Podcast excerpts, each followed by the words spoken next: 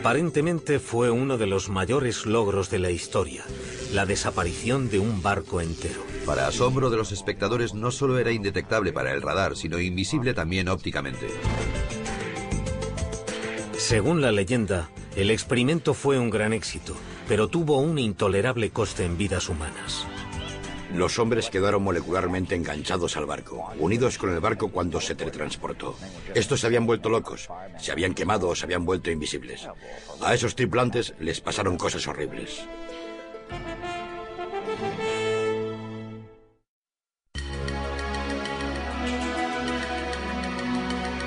Los barcos de guerra oxidados no suelen aparecer en las páginas de Playboy.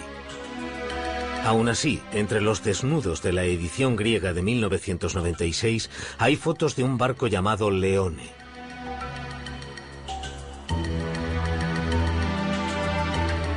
El artículo tampoco es el típico de Playboy. Describe cómo el Leone, un destructor estadounidense de la Segunda Guerra Mundial, se desguaza tras medio siglo de servicio y casi cuatro décadas con la Marina griega.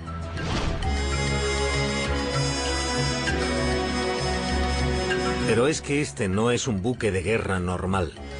El buque que los griegos llaman Leone tiene un pasado legendario. Hace mucho tiempo se lo conocía como el USS Eldridge, en la época en la que supuestamente fue objeto de un audaz experimento de teletransporte e invisibilidad.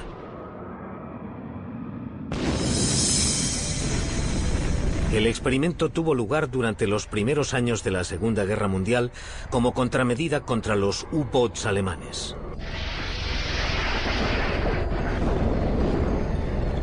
Los convoys aliados eran un salvavidas. Traían hombres, productos y armas en el momento de mayor necesidad, pero eran lentos y problemáticos y a menudo estaban fabricados con piezas de barcos viejos y decrépitos. Los barcos que los protegían estaban por detrás de los submarinos enemigos, ya que tenían mayores ángulos de rotación. Un U-Boat podía maniobrar mucho mejor que un destructor, meterse en el convoy y centrarse en un objetivo sin defensas.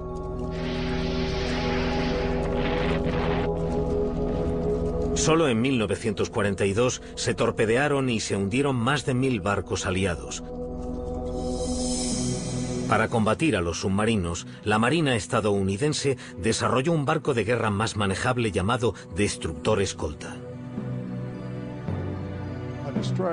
Un destructor escolta es un barco antisubmarino. Es como un destructor, pero no es tan rápido. Y tiene un radio de giro mucho más pequeño. Puede que no solo tuviera una mejor maniobrabilidad. Los que creen en el experimento Filadelfia dicen que había planes para darle al destructor escolta una gran ventaja sobre los submarinos. Invisibilidad. El supuesto invento de nada menos que Albert Einstein. Einstein, de hecho, trabajaba para la Marina en esa época. Oficialmente trabajaba en ideas para armas convencionales, incluyendo torpedos y minas submarinas. Pero eso era para ocultar el verdadero proyecto de Einstein, o eso dicen los que creen en la historia, entre ellos un supuesto testigo ocular del experimento llamado Carlos Allende. Según Allende, la Marina usó una variación de la teoría del campo unificado de Einstein, que en ese momento estaba supuestamente incompleta. Usaron la teoría del campo unificado para curvar la luz, para volver invisible el barco, porque estaba rodeado de una niebla electromagnética. También fue Allende el que desveló la identidad del presunto barco de pruebas, un destructor escolta llamado USS Eldridge. Ese salto a lo desconocido de la tecnología no se hizo sin miedos, o eso es lo que dice Alfred Bielek, que declara haber formado parte del equipo científico. Todos estábamos muy preocupados y debo añadir que desde tres días antes, desde el noveno día, muchos de los que formábamos parte de ese equipo y trabajábamos en el proyecto tuvimos una extraña sensación que nos indicaba que algo iba muy mal. Sin embargo, en julio de 1943, en el muelle de Filadelfia, se dio el visto bueno al experimento. Alrededor del Eldridge se encendieron potentes campos electromagnéticos. A bordo, una reducida tripulación. Científicos y oficiales lo miraban desde una distancia segura. El único testigo ocular fue Carlos Allende, un marinero del Liberty. Y lo que afirma haber visto es un barco engullido por un fuego de San Elmo. Una niebla verde y densa.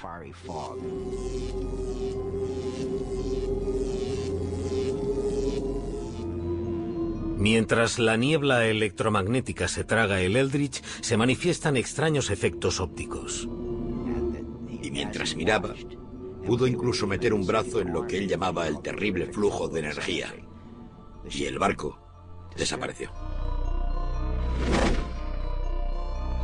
Para asombro de los espectadores, no solo era indetectable para el radar, sino invisible también ópticamente. El Eldritch consiguió presuntamente la forma suprema de camuflaje, la invisibilidad. Pero entonces tuvo lugar un efecto aún más extraño, teletransporte.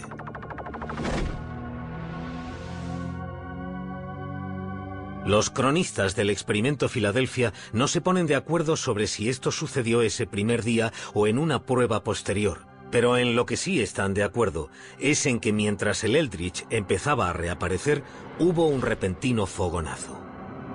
Entonces el barco desapareció otra vez y simultáneamente volvió a reaparecer en el muelle de Norfolk, Virginia, a 500 kilómetros de distancia.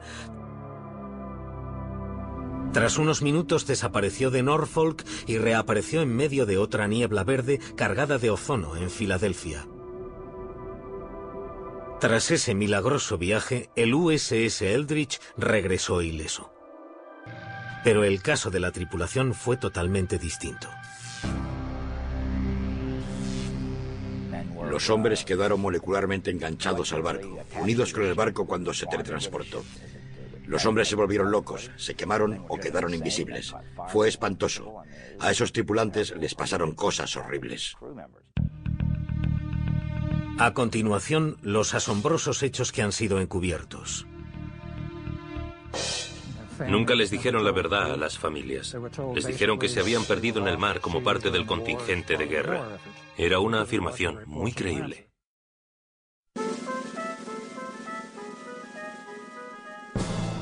Muelle Naval de Filadelfia, verano de 1943. Según la leyenda, el USS Eldridge volvió tras ser teletransportado cientos de kilómetros. Cuando se materializó en la espesa y verde niebla, los observadores estaban alucinados por el logro. Pero su emoción se convirtió en horror. Las moléculas se habían mezclado, humanos y metal. Los miembros se habían fundido con los mamparos. Una visión espantosa. Lo primero que encontraron fue a dos marineros enterrados en la cubierta de acero. Estaban literalmente dentro del acero, muriéndose o casi muertos. Había dos más de pie en el mamparo, también enterrados en acero. El quinto hombre tenía la mano enterrada en el acero.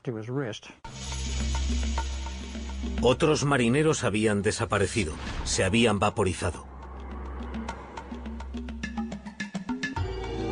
Los supervivientes tenían otros problemas debido a los poderosos campos electromagnéticos a los que habían estado expuestos.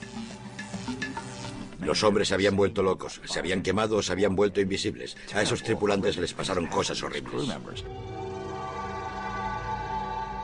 El problema era que el sistema nervioso humano no podía asimilar la exposición a campos magnéticos y eléctricos de ese nivel, y les causó daños neurales. El daño nervioso era tan grave que algunas de las víctimas fueron internadas mientras se las clasificaba como muertas en combate. Nunca les dijeron la verdad a las familias. Les dijeron que se habían perdido en el mar como parte del contingente de guerra. Era una afirmación muy creíble. En una de las versiones de la historia, los hombres eran susceptibles a algo llamado congelación, que era entrar y salir de la invisibilidad. Eso condujo al episodio más surrealista de la historia, nuevamente según Carlos Allende. En una taberna de los muelles había un grupo de marineros del Eldridge bebiendo. Una cosa llevó a la otra y estalló una pelea. Era una bronca de bar, pero con una diferencia. Los marineros aparecían y desaparecían. Los marineros involucrados en el altercado se volvieron invisibles. Se disiparon en el aire ante los asustados clientes y camareras. Estaban ahí y de repente habían desaparecido.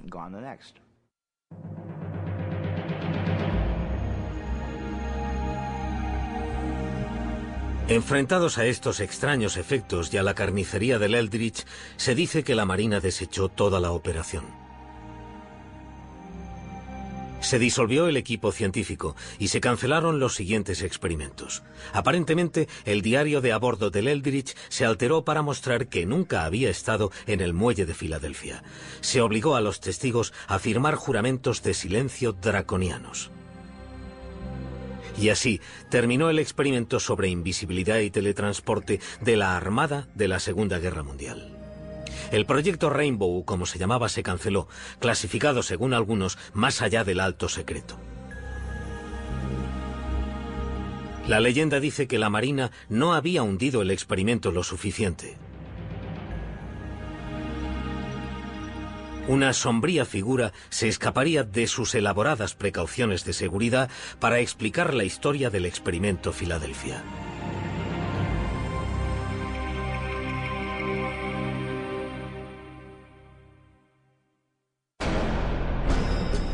A continuación, los secretos de la Marina anotados en un libro legendario, unas revelaciones sorprendentes. Esos tres escritores resolvían todos los misterios del universo. Hablaban de modos y métodos de viaje usados por los ovnis. Hablaban sobre el comportamiento y la ética de los seres que gobernaban esas naves espaciales.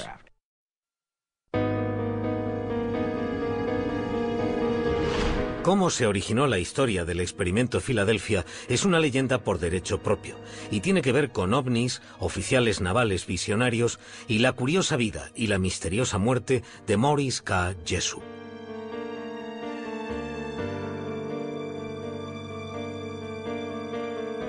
Jessup era científico y escritor, uno de los primeros investigadores de lo paranormal. Las cosas inexplicables le producían curiosidad. Y siempre pensó que la ciencia debía estudiar las excepciones, las irregularidades, creo que las llamaba, las cosas que no encajaban con las teorías. En 1955 publicó The Case for the UFO el libro es un valiente intento por legitimizar un tema que las revistas baratas y las películas de serie B ya habían corrompido.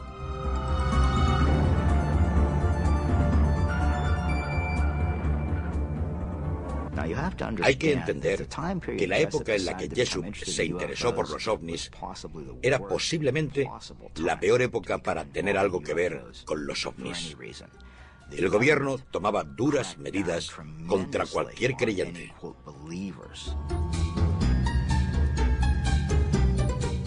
Este desprecio oficial ocultaba un interés real del gobierno. Había informes de pilotos militares acerca de objetos voladores que nadie podía explicar.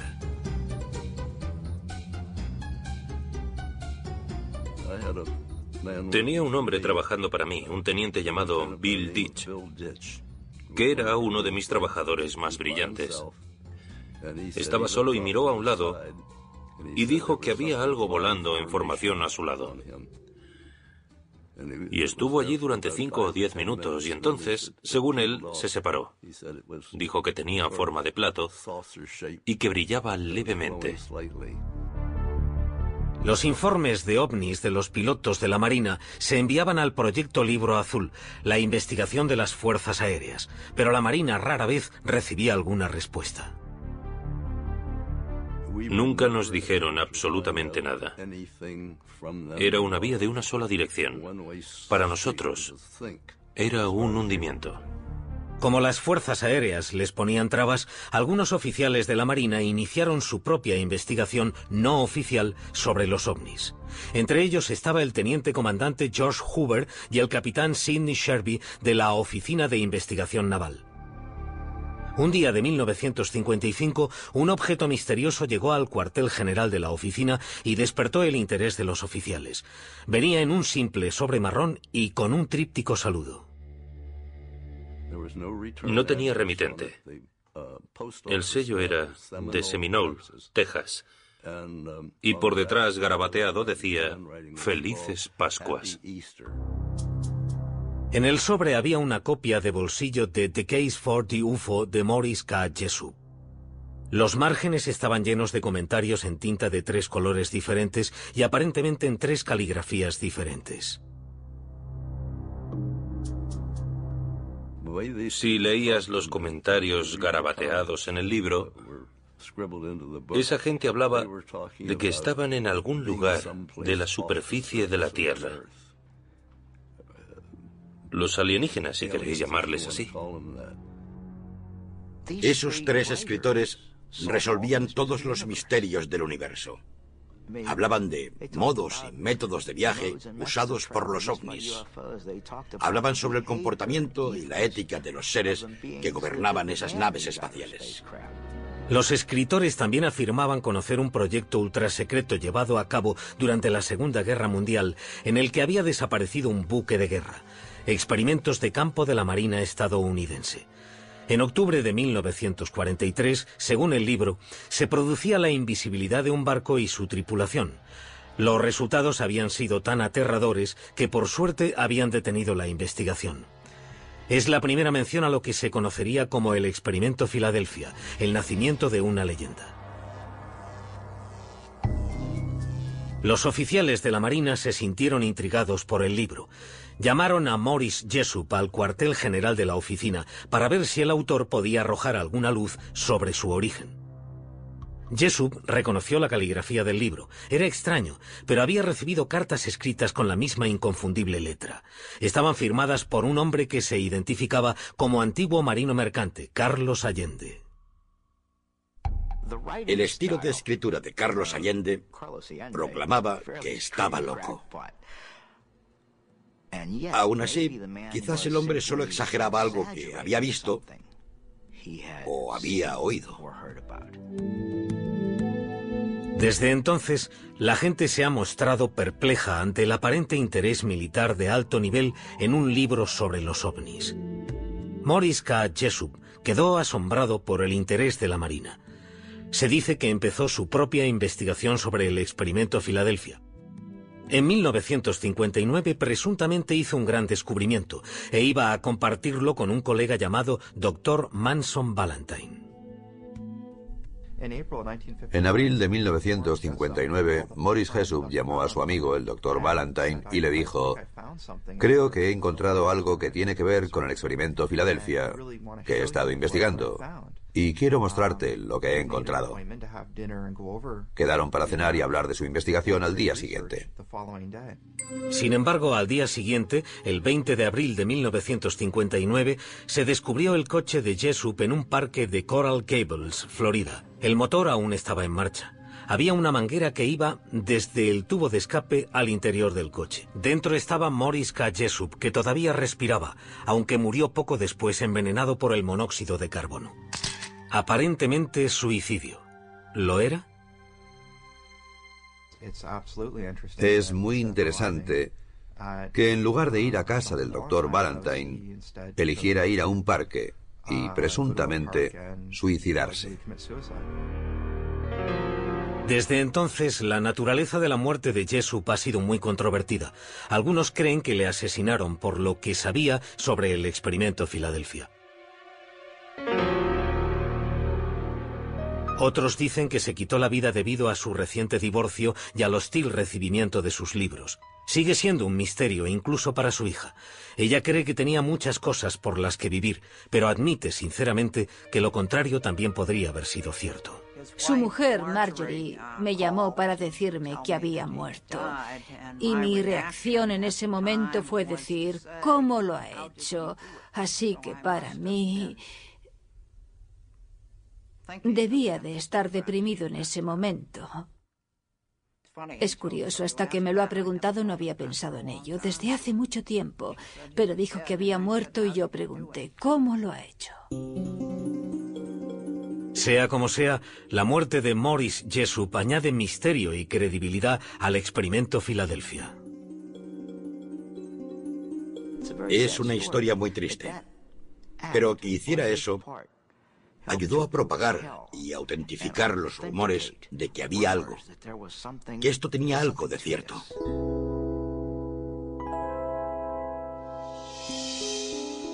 Tras la muerte de Jessup, hubo una infame reedición de su libro con todos sus extraños comentarios. Se rumoreaba que contenía los comentarios de tres extraterrestres. El público oyó hablar de la llamada edición Barrow, pero nadie consiguió un ejemplar. Se rumoreaba que la Marina guardaba el libro en secreto. Asimismo, todo el mundo había oído hablar de Carlos Miguel Allende, pero nadie podía encontrarle. La gente buscaba a Carlos Miguel Allende por todas partes, pero él no paraba de moverse. Cambiaban los pueblos, cambiaban los sellos, cambiaban las direcciones remitentes, siempre se estaba moviendo.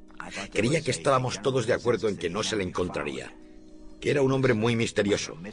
Posiblemente temía por su vida debido a lo que había visto. Pero, ¿qué sabía en realidad ese hombre misterioso y qué tenía que ocultar la Marina? A continuación, exponemos los hechos del misterioso y accidentado experimento. Y la tripulación del USS Eldridge cuenta lo que cree que ocurrió. Yo estuve en él prácticamente todos los días y estuve en todos los viajes que hizo. Y nunca fue a Filadelfia. Los extraterrestres habían fijado su residencia en Estados Unidos, en la cultura pop, si es que aún no lo habían hecho en persona.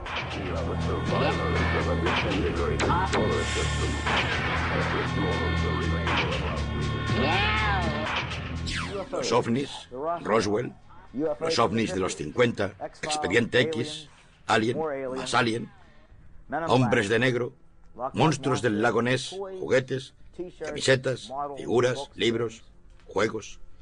Todo esto forma parte de la historia paranormal de los últimos 40 años. Todo está en mi mazmorra. Bienvenidos a mi mundo.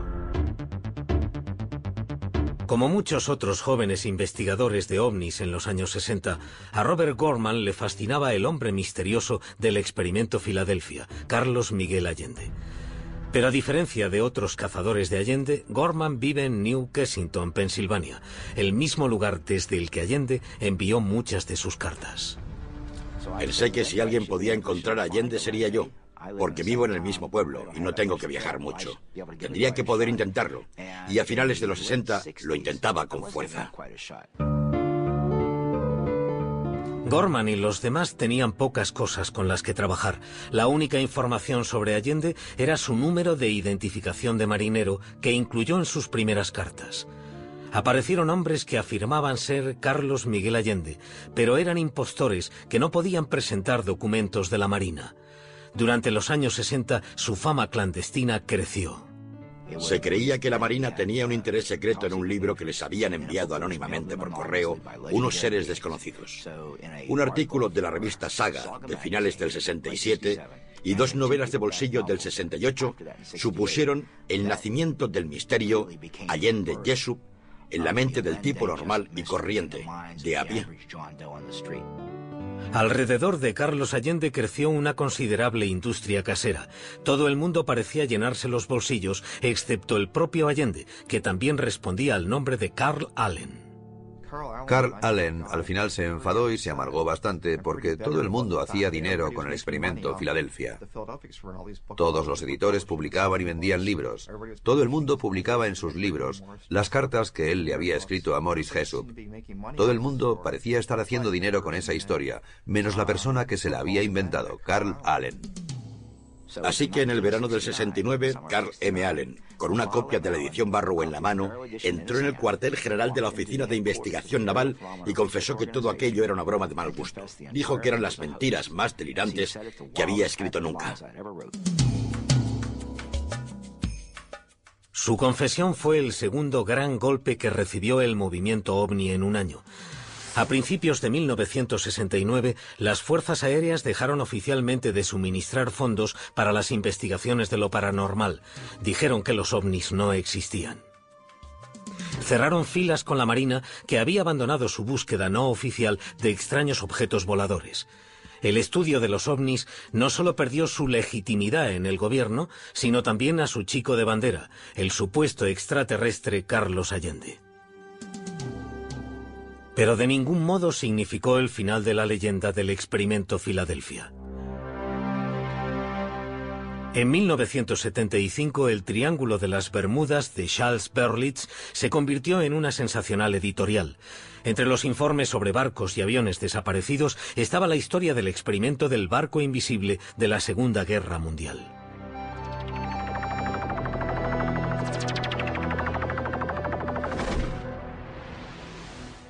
Cuatro años después, Berlitz igualó el éxito de ese libro con El misterio de Filadelfia. Él y William Moore, coautor de la obra, hicieron un refrito de los conocidos relatos de Carlos Miguel Allende. Oportunamente, Allende se retractó de su confesión y volvió a predicar el Evangelio del experimento de invisibilidad. Allende reveló por primera vez a William Moore la identidad del barco de pruebas, DE-173, el USS Eldridge. Los autores hablaron con miembros de la tripulación del Eldridge, pero las entrevistas no corroboraron el experimento. Yo estuve en él prácticamente todos los días y estuve en todos los viajes que hizo. Y nunca fue a Filadelfia. Si hubiera habido cualquier cotilleo, yo lo habría sabido, y no hubo ningún cotilleo sobre nada ultrasecreto en nuestro barco. En lugar de aceptarlo, los autores teorizaron que el experimento había tenido lugar con una tripulación especial antes de que el barco fuera usado oficialmente. Esta explicación también es discutida por miembros de la tripulación que dicen que estuvieron con el Eldridge desde su construcción hasta el combate. Algunos de los miembros de nuestra tripulación estaban en Nork, Port Nork, en el edificio federal de navegación. Estaban allí mientras se ensamblaba el barco para enterarse de todos sus entresijos y zarparon con el Eldridge.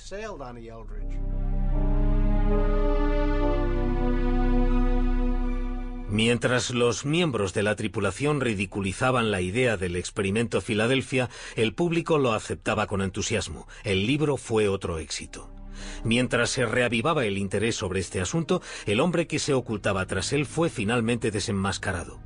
Sucedió gracias a una increíble coincidencia. Robert Gorman y Carlos Allende vivían en el mismo pueblo, New Kensington, Pensilvania. En 1979, Gorman hablaba con un vecino, un hombre llamado Allen, que de repente le reveló que era el padre de Carl Allen, alias Carlos Miguel Allende, y que tenía documentos para demostrarlo.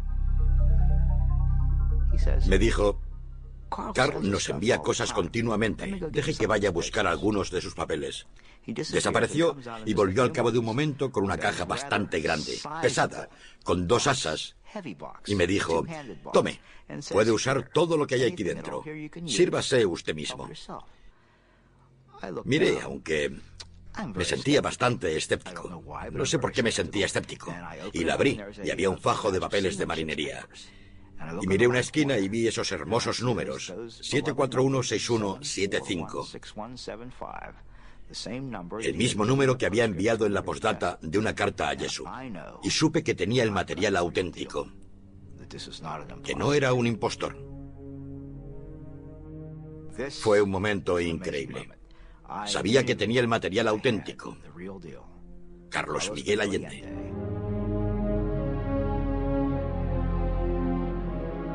El material auténtico resultó ser bastante diferente a la leyenda del señor Allende. Su verdadero nombre era Carl Meredith Allen y había nacido en esta casa de Springdale, Pensilvania, en 1925.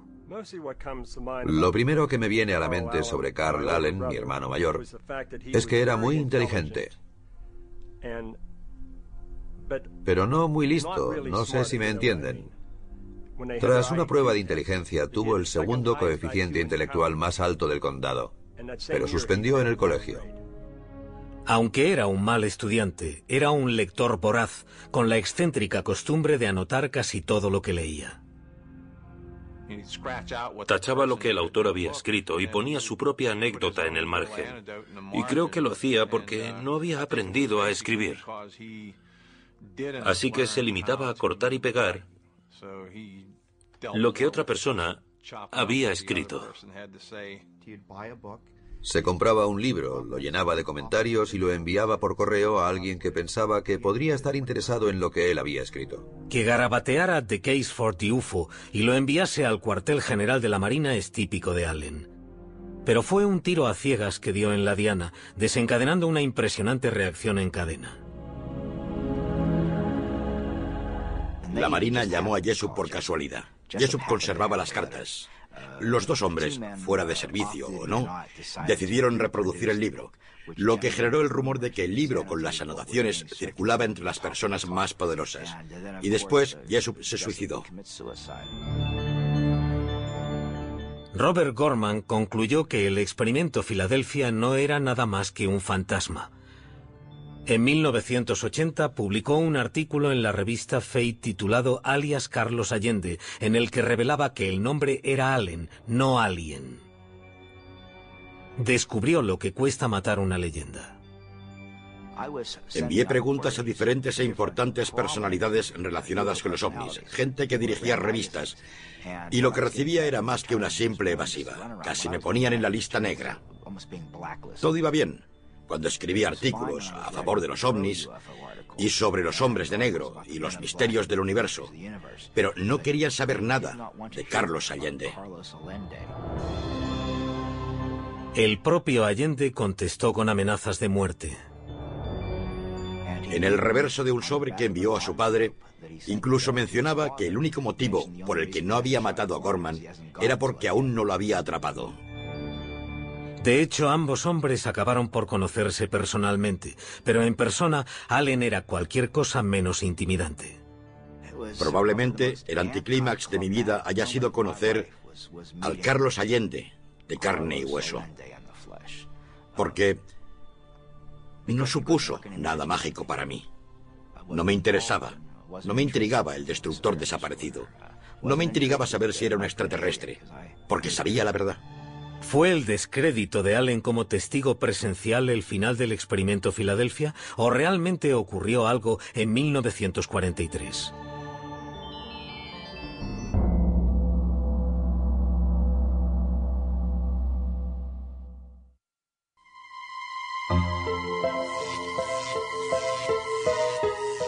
A continuación, lo que dijo la Marina y cómo se desvaneció la leyenda del barco desaparecido.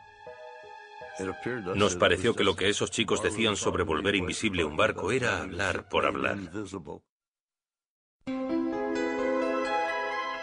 Verano de 1996, 53 años después de haber estado supuestamente involucrado en un experimento sobre la invisibilidad, el USS Eldridge vuelve a desaparecer.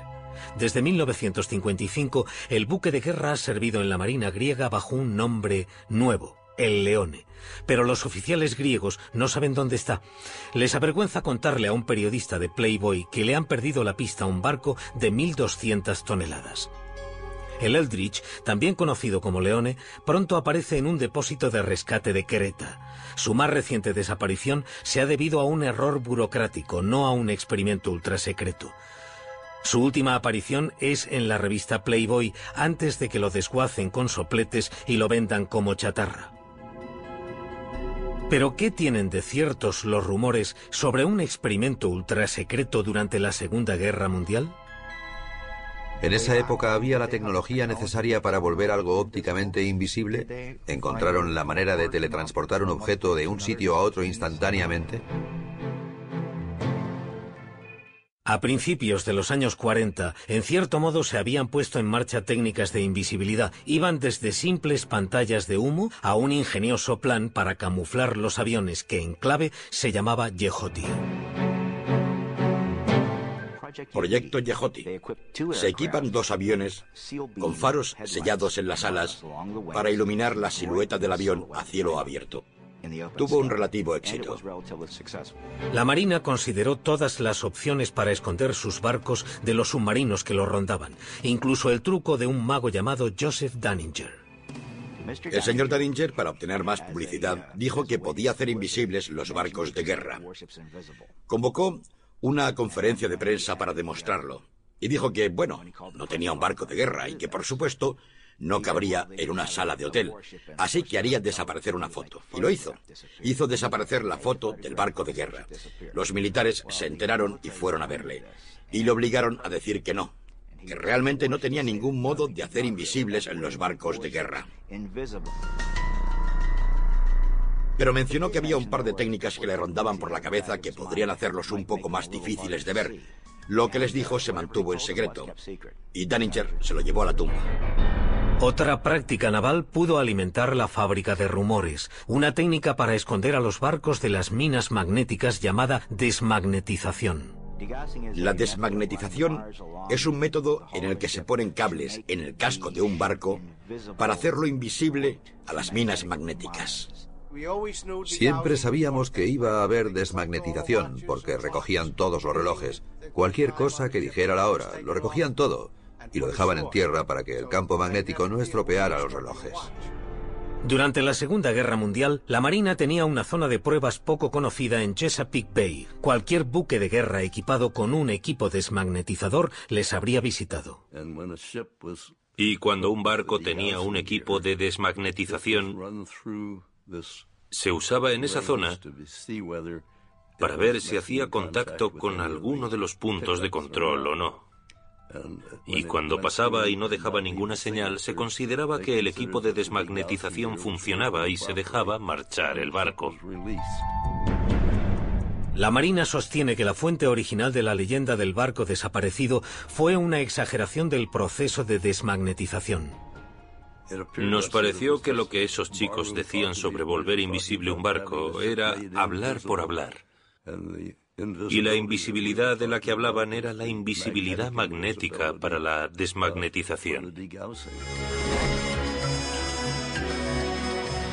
En cuanto a los rumores de teletransporte, algunos trabajos modernos en ese campo nos dan un poco de perspectiva. Por ejemplo, en Caltech, en Pasadena, sobre una mesa que flota sobre un cojín de aire. Disparando un rayo láser a través de un laberinto de espejos, los científicos producen un efecto llamado teletransporte cuántico. Es la realización en miniatura de algo sacado de Star Trek. Es algo tan fantástico en este momento, científicamente hablando, que está casi en el campo de la ciencia ficción. Sin embargo, los científicos solo han conseguido teletransportar partículas subatómicas llamadas fotones. Lo que no prevén es la manera de teletransportar cualquier objeto sólido, y mucho menos un buque de guerra de 1.200 toneladas. Si cojo un estado arbitrario de 300 partículas cuánticas Solo para escribir qué es ese estado, necesito más información que partículas hay en el universo. La idea de teletransportar un sistema material de cualquier medida está muy lejos de las capacidades técnicas de cualquier futuro previsible. Hay un pequeño pero intrigante punto de contacto entre el teletransporte y la historia del experimento Filadelfia. Se dice que fue Albert Einstein el que ideó el experimento y el teletransporte cuántico utiliza un principio que Einstein llamaba acción a distancia, que es una misteriosa interrelación entre objetos distantes. Él fue el primero en señalar la existencia de ese recurso en un artículo de 1935 en un contexto totalmente diferente, no para usarlo como teletransporte. En realidad lo había sugerido como contraejemplo de la teoría de la mecánica cuántica. Aunque él no lo pretendiera, la teoría de Einstein se convirtió en una de las inspiraciones del teletransporte cuántico. Los hechos demostrables que hay en el experimento Filadelfia son muy pocos. Y aún hay algunas preguntas sin respuesta. ¿Por qué la Oficina de Investigación Naval se interesó por un libro sobre ovnis que contenía la historia de un barco de la Marina desaparecido? ¿Y por qué se suicidó el autor de ese libro en el momento en que iba a revelar todo lo que sabía? La historia del experimento Filadelfia ha sobrevivido al descrédito de su creador, Carl M. Allen. Ha vivido más que el propio Allen, que murió en un asilo de Colorado en 1994. El misterio y el mito continuaron evolucionando.